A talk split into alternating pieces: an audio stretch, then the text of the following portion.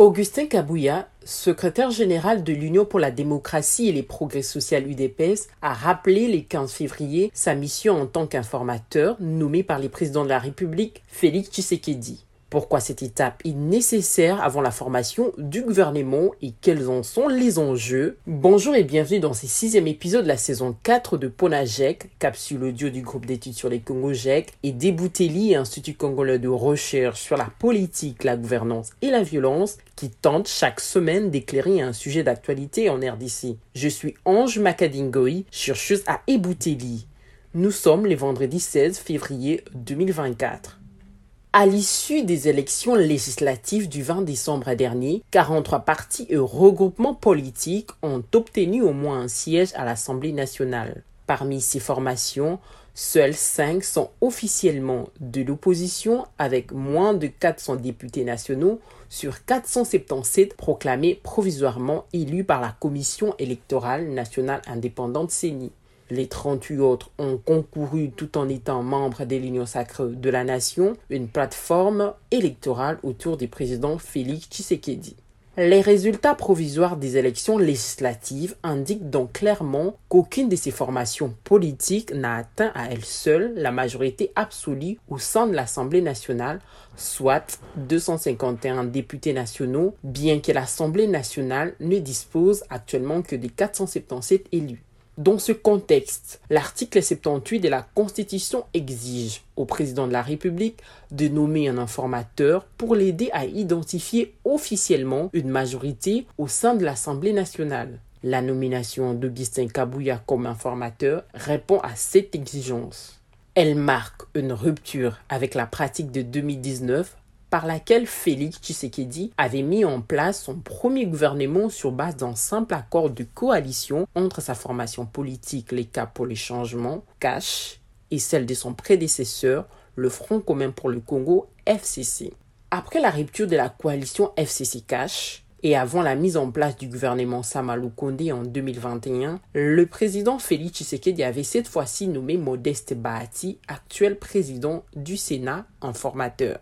En pratique, la mission de l'informateur est devenue délicate depuis l'épisode de la requalification de la majorité parlementaire fin 2020 à l'Assemblée nationale.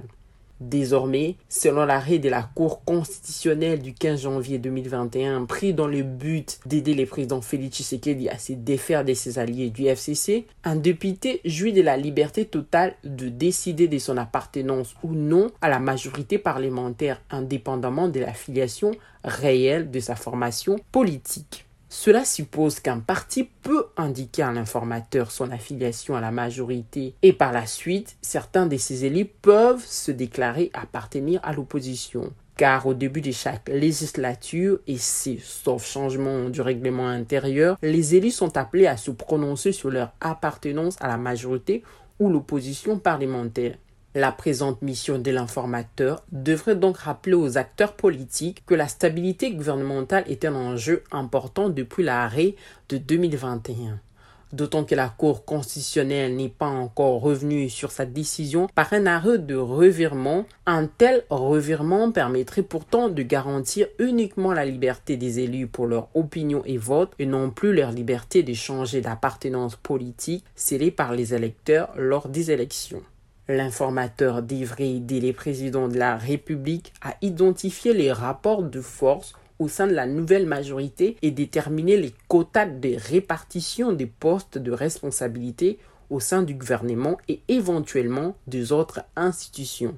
Augustin Kabouya voudrait tenter de mettre en place des garde-fous pour éviter un basculement de la majorité au cours de cette législature par la signature des actes d'engagement ces actes d'engagement ne sont pas suffisants dans la mesure où ils ne sont pas au-dessus de l'arrêt de la Cour. La probabilité d'avoir une majorité fragile et instable est trop élevée, surtout en cas d'insatisfaction des partages des responsabilités au sein du prochain gouvernement.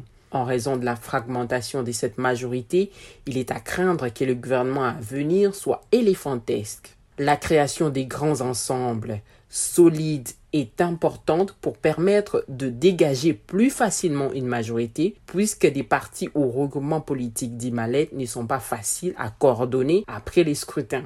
En attendant que l'informateur finalise ses consultations et dépose son rapport au président de la République, vous pouvez recevoir Bonajek chaque vendredi sur votre téléphone en envoyant Ebouteli ou JEC par WhatsApp au plus 243 894 110 542. À très vite!